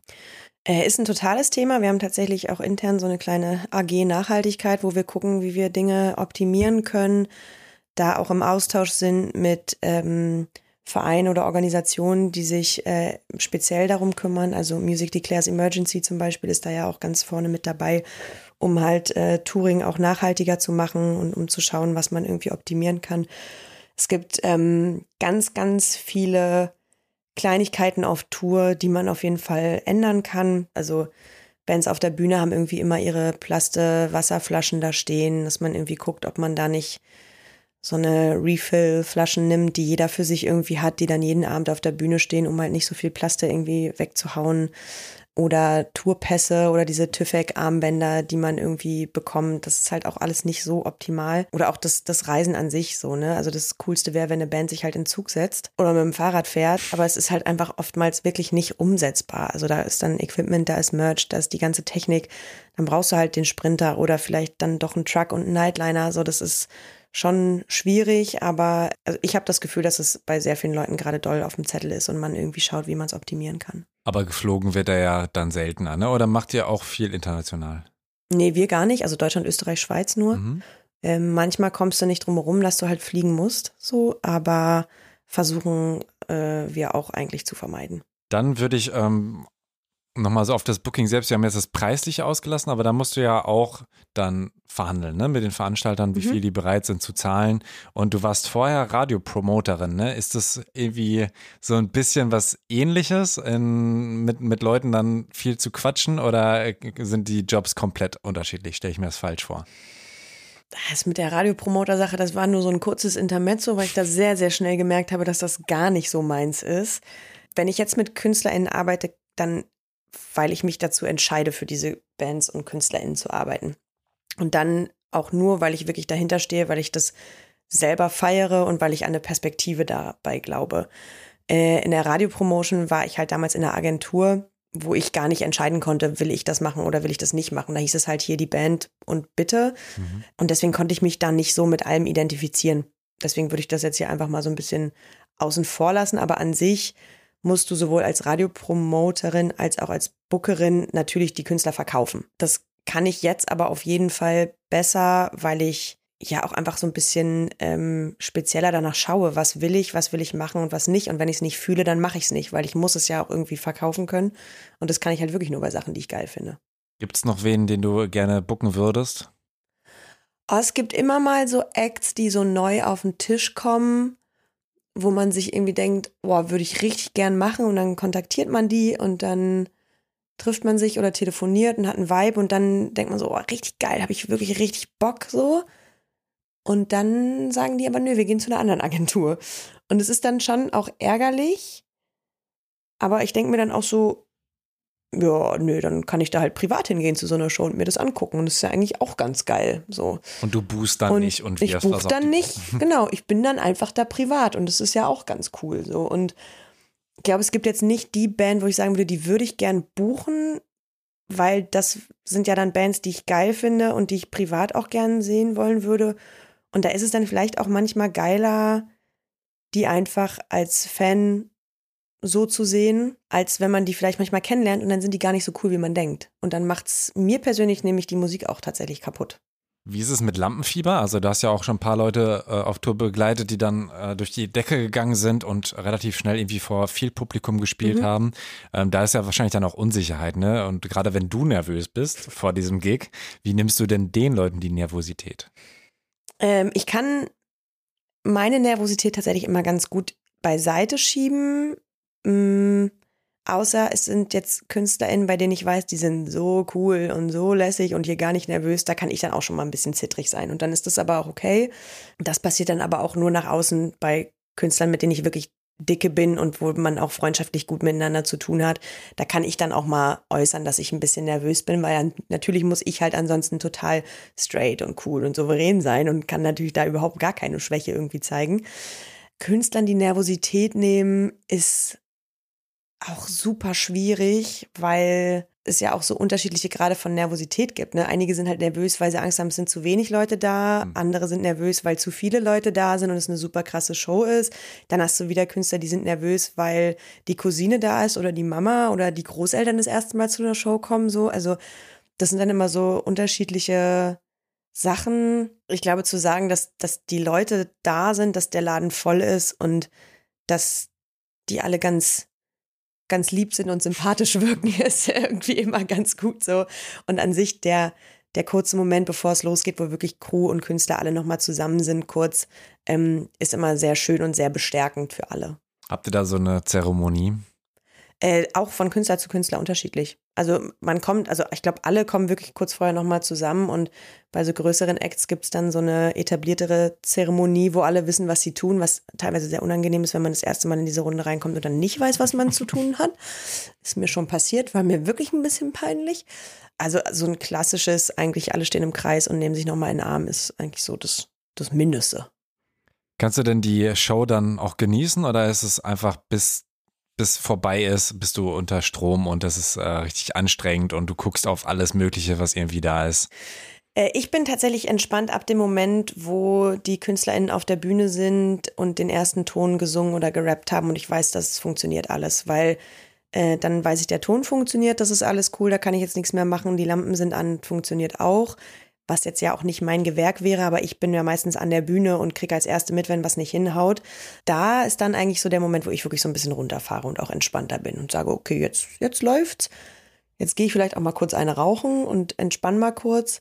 Und oftmals ist es wirklich so, dass die Showzeit von dann anderthalb oder zwei Stunden so meine Freizeit so ein bisschen so, auch ist an dem Tag. So, also man ist natürlich schon an der Bühne und man hat im Blick, falls was sein sollte und falls was passieren sollte aber man rennt dann nicht mehr so viel rum, man muss nicht mehr so viele Sachen klären, man muss nichts mehr ausladen, nichts mehr aufbauen, es ist dann alles da und alles, was dann passiert, das konnte man nicht besser machen, das konnte man nicht planen, man muss dann halt nur reagieren. Ist es so, dass äh, jetzt weniger Interviews als früher geführt werden bei Gigs oder hat sich das weniger verändert?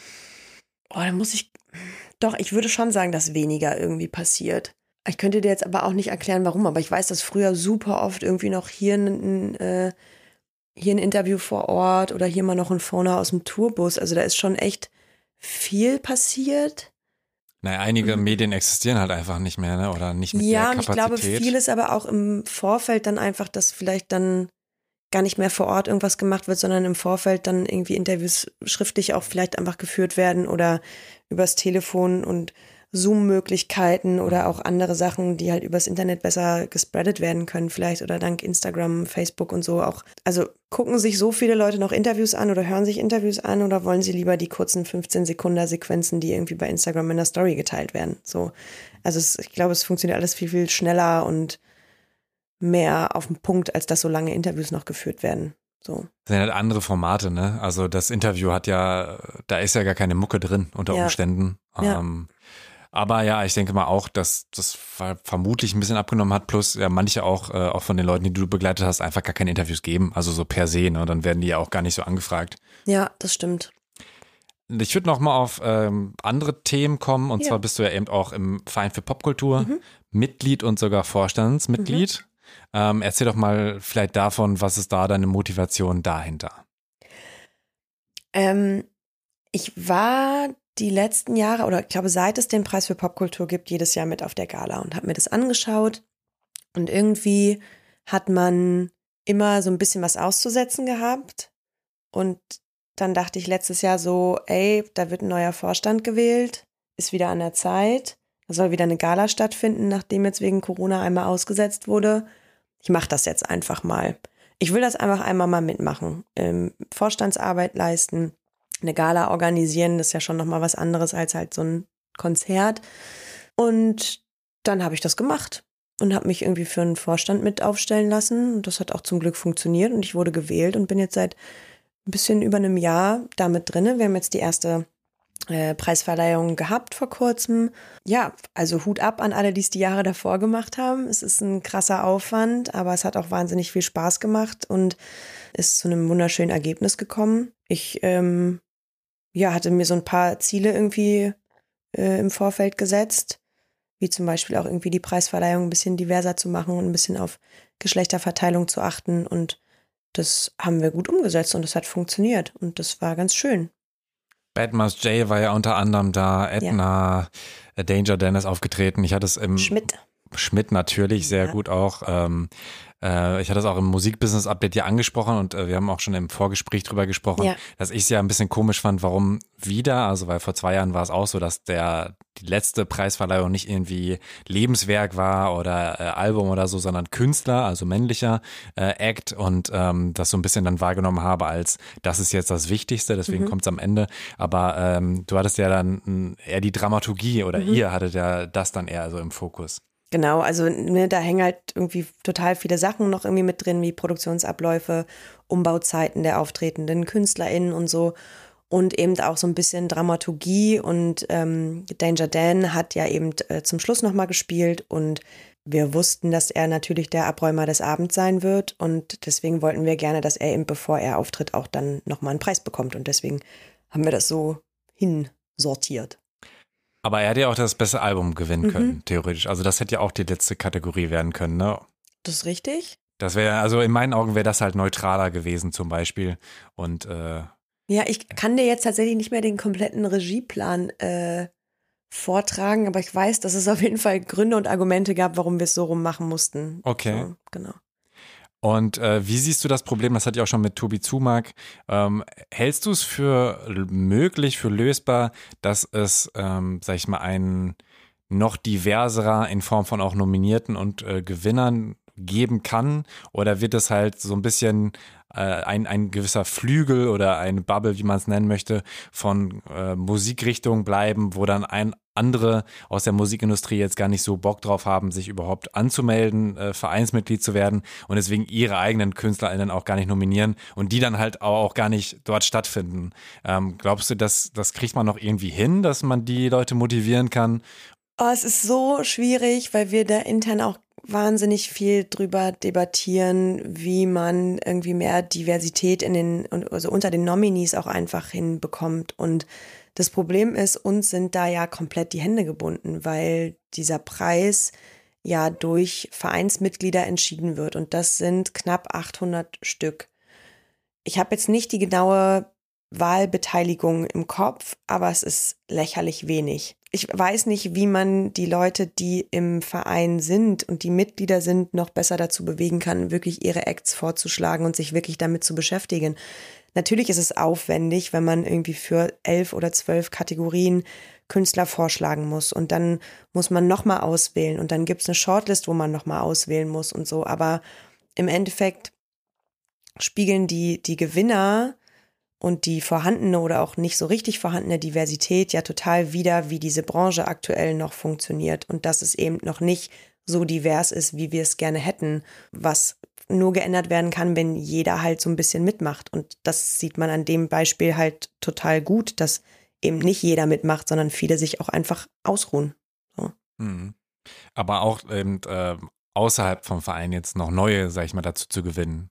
Also die, die dabei sind, ähm, klar, dass mhm. die überhaupt erstmal nominieren und selbst abstellen, zum einen, aber auch, dass man irgendwie nochmal noch mal andere Leute mit reinholt, die äh, jetzt eben in so ganz. Branchenexterne auch sind? Nee, nicht mal branchenextern, sondern halt aus anderen Teilen der Branche. Oder hast du schon das Gefühl, dass irgendwie alle dabei sind? Also ich, äh, ich denke mir so, manche auch gerade beim Hip-Hop, so, ne, manche mhm. Lager sind irgendwie so gar nicht vertreten und die habe ich dann auch schon mal angesprochen, ähm, so, ey, wäre das nicht auch was für dich, weil, ne, dann könntest du ja auch mal deinen Künstler, also mhm. es ist ja auch, ist ja auch legitim, dass man da irgendwie vielleicht, ähm, eben dann seine eigenen Leute äh, nominiert, aber dass die einfach dann eine Möglichkeit haben, weil sonst wird das halt keiner machen unter Umständen, weil die halt ihre eigenen, also es ist ja auch ein bisschen, ich stelle quasi meine, meine Sachen vor und stimme bitte drüber ab und im Idealfall gewinnen die dann.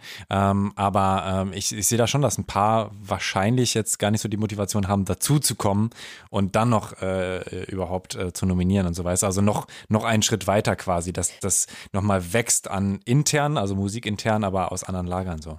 Ja, ich glaube, dafür muss man vielleicht auch nochmal irgendwie den, den Preis und den Hintergrund und das äh, Wahlverfahren nochmal ein bisschen besser erklären, weil ich habe auch schon oft genug von Bookern anderer Agenturen gehört, so, ja, meine Künstler sind ja da nie dabei. Und ich war so, na, bist du Mitglied? Hast du die da reingeschmissen in diesen Riesenpool an Acts?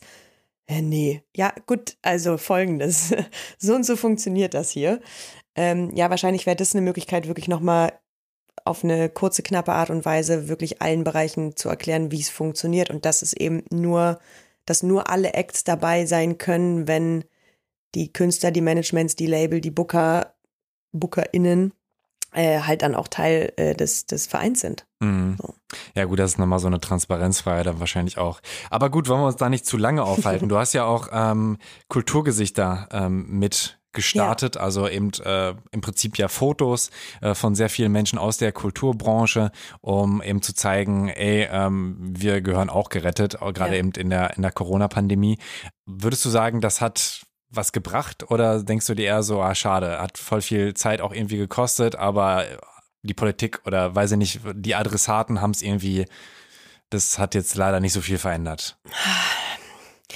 Also ich glaube, in Richtung Politik hat es leider wirklich nicht so viel gebracht, wie wir es uns gewünscht hätten. Also weder mit der deutschlandweiten Kulturgesichterkampagne noch mit Alarmstufe Rot oder ähnlichem. Ähm, es hat aber für die einzelnen Betroffenen, glaube ich, wahnsinnig viel gebracht.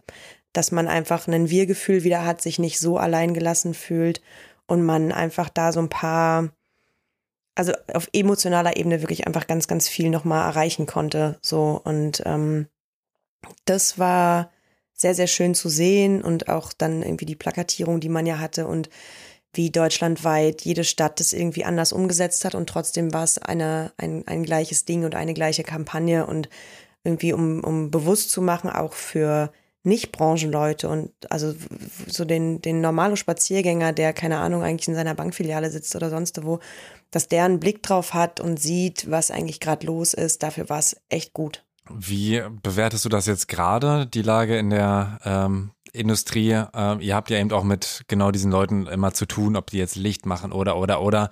Haben da schon sehr viele auch die Branche gewechselt und ähm, sind nicht mehr verfügbar und ihr habt da echt auch Probleme, Veranstaltungen an den Start zu kriegen, weil ihr die Leute gar nicht mehr bekommt? Äh, ja, tatsächlich ist es genauso. Also ich würde fast sagen, dass wir als Booking-Agenturen die letzten Jahre uns die Crew-Leute aussuchen konnten, weil wirklich ganz, ganz viele einfach immer am Start waren und man echt sagen konnte, okay, ich will den, weil mit dem vibe ich besser, der arbeitet besser oder wie auch immer. Und man konnte wirklich gut wählen und jetzt ist es so, dass sich die Crews einfach ihre Bands aussuchen können, weil so viele gegangen sind, sich Festanstellungen gesucht haben, einfach die Sicherheit wollten, einen komplett anderen Bereich gewechselt sind. Das ist schon echt krass. Also man merkt es jetzt schon, dass man bei Technikdienstleistern Equipment fürs komplette nächste Jahr anfragen muss, weil die ausgebucht sind. Man merkt es an Verfügbarkeiten von seinen Crewleuten, die man sonst hatte, dass einfach die jetzt, keine Ahnung, statt drei Bands plötzlich fünf haben, wo man gucken muss, wie es passt.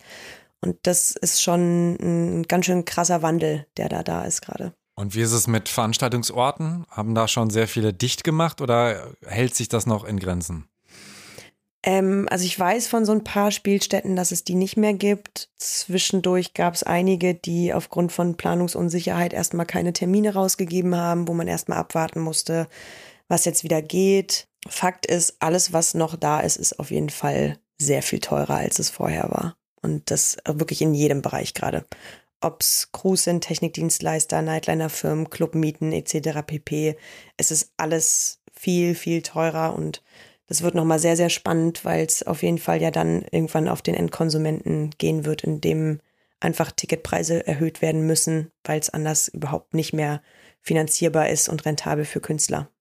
Ich habe das Gefühl, das ist ja auch jetzt schon so, ne? Ja. Also so 19 Euro Tickets ist jetzt schon sehr mhm. selten, was früher schon häufiger da war, sondern es sind jetzt irgendwie schon 30. Ja. Und je nachdem ist, muss es ja auch, wenn dann irgendwie die Auslastung geringer ist äh, und der Club dann halt weiß ich nicht, zwei Drittel voll ist oder so, ja. ähm, aufgrund von ähm, 3G zum Beispiel oder so, ähm, dass man da halt irgendwie gucken muss. Oder gerade wenn Leute dann aus dem Ausland kommen, was ja im Moment wahrscheinlich immer noch seltener ist, ja. ähm, aber dass die dann ja auch äh, erhöhte Kosten haben und so weiter. Ja, und ich glaube, dass wir in Deutschland einfach auch unfassbar günstig waren immer. Und das ähm, darf man nicht vergessen. Also ne, ich habe es vorhin irgendwie gesagt, Genesis-Karten zwischen 180 und 600 Euro viele deutsche KünstlerInnen, die in der Mercedes-Benz Arena in Berlin auftreten, würden nicht bei geringster Preiskategorie 160 oder 180 Euro veranschlagen. Da wären es vielleicht 50 oder 60 so. Und das wird sich auf jeden Fall in nächster Zeit nochmal ganz schön krass ändern. Wie siehst du da, da das Thema auch, ähm, sag ich mal, so soziale Gerechtigkeit? Also weil es gibt ja genug Leute, die können sich nicht mal die 50 Euro leisten. Ja. Gibt es da Möglichkeiten oder habt ihr da schon irgendwie Modelle auch mal gehabt mit, mit Künstlern? Du sagst ja äh, daher die Diamant-Tickets äh, von, von Deichkind. Mhm. Ähm, meinst du, es wäre vielleicht zukunftsträchtig eine, eine Form von Ticket zu schaffen, die ähm, ermäßigt ist für Leute, die einfach nicht so viel Geld haben? Oder ist das schwierig umzusetzen? Nö, ich glaube, so schwierig umzusetzen ist es gar nicht. Und es wäre eigentlich auch echt schön, weil das, was jetzt gerade passiert, zwingt ja alle dazu, dass, dass irgendwie Konzerte und Kultur zu einem Luxusgut werden und mhm. das ist halt scheiße. So. Und das will auch eigentlich niemand, aber genauso kannst du halt nicht verlangen, dass ein Künstler auf Tour geht und pro Abend irgendwie draufzahlt oder mit 100 Euro da rausgeht, jetzt mal überspitzt gesagt. So, ich glaube, es gäbe, gäbe schon Konzepte, ähm, wie man das umsetzen kann dass eben Studenten, Arbeitslose, irgendwie anders beeinträchtigte Leute weniger zahlen müssen. So, ja, glaube, dass man das auf jeden Fall umsetzen kann. Ich habe ähm, KünstlerInnen bei mir, die ihre Gästelistenplätze zum Beispiel auch einfach öfter mal dann einfach abgeben, wenn sie Nachrichten kriegen von irgendwem, ähm, wo es heißt, so, ey, scheiße, ich wäre so gern gekommen, aber ich kann es mir einfach gerade nicht leisten. Ich bin Studentin oder ich bin arbeitslos oder was auch immer. Und die reagieren dann und sagen, ey, pass auf, ich setze dich auf die Gästeliste, bring eine Begleitung mit, hab einen schönen Abend. Mhm. So. Oder auch nicht nur, nicht nur kleine junge Künstler. Ich weiß, dass Felix Lobrecht das beispielsweise auch häufig macht, dass der irgendwie von seinen Gästelistenplätzen was abgeht. Ich weiß nicht genau, wie er das äh, umgesetzt hat, aber ich glaube, das war am Anfang auch über, irgendwer schreibt ihm und sagt, ich kann nicht, habe kein Geld, wie sieht's aus? Ist natürlich in einem gewissen Rahmen irgendwann nicht mehr machbar, weil viele Leute auch einfach immer noch scheiße sind und es ausnutzen würden, so. Aber jeder, der irgendwie sozial benachteiligt ist, hat in unserem Bürokratie Deutschland auch einen Nachweis darüber und dann kann man mit diesem Nachweis sicherlich auch irgendwie reduziertere Tickets bekommen. Hm. Äh, ich würde jetzt langsam zum Ende kommen. Wie ist es denn die, das Problem, was ja auch schon lange irgendwie ähm, vorhersehbar war, dass einfach diese ganzen sich drubbelnden Konzerte ähm, immer wieder ähm, ins nächste Jahr verschieben, mhm. nächste Jahr verschieben, die dann aber halt da sind und ähm, andere Konzertmöglichkeiten blockieren. Mhm. Ähm, wie hart ist das denn überhaupt, überhaupt irgendwas Freies noch zu finden gerade? Das ist eine Katastrophe gerade auf jeden Fall. Also ähm, sowohl in der Tourneeplanung als auch vor allem mit Festivals fürs nächste Jahr. Ne? Also es gibt Festivals, die halt nächstes Jahr das erste Mal wieder stattfinden können, die halt immer noch das Line-up von 2020 haben. Und dennoch haben wir in der Pandemie irgendwie neue Künstler bei uns gesigned, die das erste Mal spielen wollen und wir kriegen keine Slots, weil die Festivals halt seit zwei Jahren voll sind. Mhm. So. Und mit den Clubs ist es nicht anders. Äh, eine neue Tour gerade irgendwie zu buchen, ist wahnsinnig schwierig. Fürs Frühjahr war es jetzt vor zwei, drei Monaten schon absolut eine Katastrophe.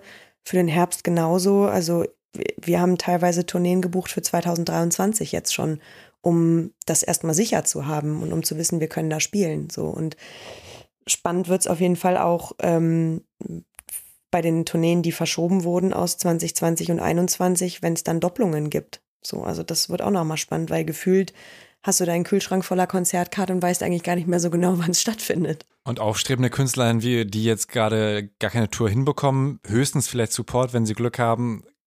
Was kann man denen raten? Ist Livestreaming irgendeine Möglichkeit oder sagst du, komm, ey, das ist äh, so weit von dem eigentlichen Ding entfernt, das kannst du dir auch sparen? Also ich glaube, sobald Shows wieder vernünftig jetzt stattfinden können und es wirklich einfach den Überfluss an Shows gibt, hat keiner mehr Bock, sich einen Livestream anzugucken. So, das war Anfang Pandemie wirklich eine schöne Idee und viele haben es genossen. Ähm, und es hat ja auch eine Weile gut funktioniert, aber also ich persönlich würde mir jetzt kein Streaming-Konzert mehr irgendwie angucken, wenn ich selber hingehen könnte. Mhm. So. Also ja, genau das, wie du gemeint hast, irgendwie Support-Slots irgendwie kriegen, nochmal Festivals spielen und alles mitnehmen, was halt irgendwie noch geht. Das ist das Einzige, was man bei Newcomern gerade irgendwie machen kann. Straßenmucke. Straßenmucke oder irgendwelche Off-Locations irgendwo einfach hingestellt, guerillamäßig und los geht's.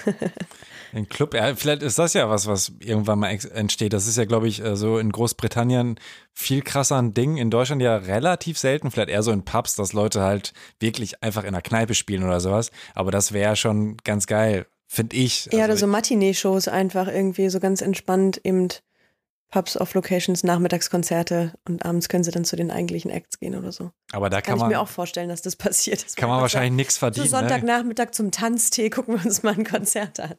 Na, ich finde es schon sehr schön. Ne? Oder, so, oder auch in Frankreich, ne? da gibt es das ja auch irgendwie ein bisschen ja. mehr. Habe ich das Gefühl, vielleicht kriege ich es auch einfach nicht so mit, aber äh, dass man hier irgendwo steht, Club äh, und ein bisschen live, das ist ja auf jeden Fall schön. Vielleicht, ja. vielleicht wird das ja was. Äh, im nächsten oder übernächsten Jahr. Ja, auf jeden Fall kommen wieder Shows und dann gibt es ganz, ganz viel und ich freue mich auf den Moment, wo ich das erste Mal sage, boah, gar keinen Bock jetzt auf die Show. Meine abschließenden Fragen, was wünschst du dir denn für die Musikindustrie? Oh, so viel.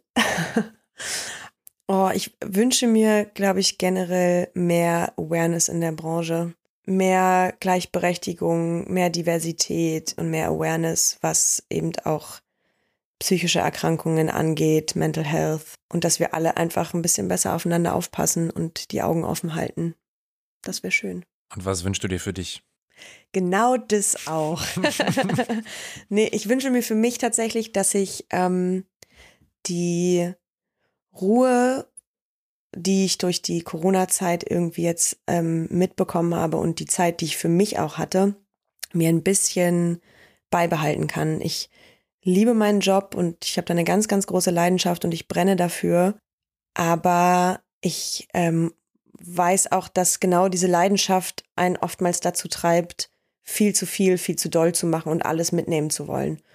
Und die Pandemie hat mir gezeigt, dass ich einfach auch mal eine Ruhephase genießen kann. So, der Sommer 2020 war der geilste Sommer meines Lebens, bis auf Schulzeit, wo man Sommerferien hatte. Aber so seit meinem, seit meinem Arbeitsleben, sage ich mal, war das wahnsinnig schön, so viel Zeit für mich zu haben, freie Wochenenden zu haben, an den See zu fahren, mit dem Boot rauszufahren, Freunde zu treffen, meine Familie zu sehen. Alles Sachen, die in einem normalen Arbeitsfestival Sommer überhaupt nicht funktionieren, weil man jedes Wochenende irgendwo anders ist. Und das möchte ich mir wirklich gerne beibehalten, dass ich meinen Job habe und den super gerne mache und auch weiter so machen möchte und dafür brennen möchte, aber nicht dran verbrennen möchte. Wow, okay, das war episch. Sizzling, ja. Ei, ei, ei. Äh, machst du noch deine Morgenroutine mit Meditieren? Äh, Gerade anders tatsächlich. Also ja, ich habe immer noch so eine Morgenroutine, aber nicht mehr mit Meditieren gerade, aber ich mache jeden Morgen so ein, so ein 10 Minuten Workout, weil ich gemerkt habe, ich kann besser jeden Tag zehn Minuten machen, als zweimal die Woche irgendwie eine Stunde Sport mir als Termin vornehmen müssen. Und so mache ich das morgens direkt nach dem Aufstehen und das ist so ein perfekter Start in den Tag. Und meditieren ab und zu mal so zwischendurch, wenn ich es brauche. Na, das ist doch ein perfektes Ende hier. Yay. Wenn du nicht noch was hinzufügen möchtest, Nee, das war schön. bin ich durch. Ja, hat mir auch sehr gut. Vielen Dank. Ich danke dir. Ein sehr spannender Einblick in die Live-Branche von Bookerin und Tourmanagerin Anne Zander. Sie hat ganz viele wichtige Punkte angesprochen. Mentale Gesundheit, steigende Ticketpreise und Konzerte, die immer mehr zum Luxusgut werden und die sich nur noch Menschen mit viel Geld leisten können. Alles große Probleme, die in Zukunft mit Sicherheit größer werden. Da braucht es Initiativen, Politik und Aufklärungsarbeit. Aufklärungsarbeit versuche ich auch mit diesem Podcast zu betreiben. Ich war überwältigt, dass manche von euch Thema Takt laut Spotify Wrapped tausende Minuten gehört haben. Vielen Dank für all eure Screenshots. Vielen Dank für eure Screenshots, das bedeutet mir wirklich viel. Vielen Dank auch für eure Spenden per PayPal an Salim, Freddy und Dr. Alex. Wenn ihr mich auch supporten wollt, dann unter paypal.me slash thematakt oder thematakt.de slash spenden. Folgt dem Podcast, um die nächsten Folgen nicht zu verpassen. Da interviewe ich Labelmanagerin und A&R Sheriban Cirik. Mein Name ist Tobias Wilinski, ich danke euch fürs Zuhören und bis bald. Thema Takt, der Hip-Hop-Business-Podcast mit Tobias Wilinski.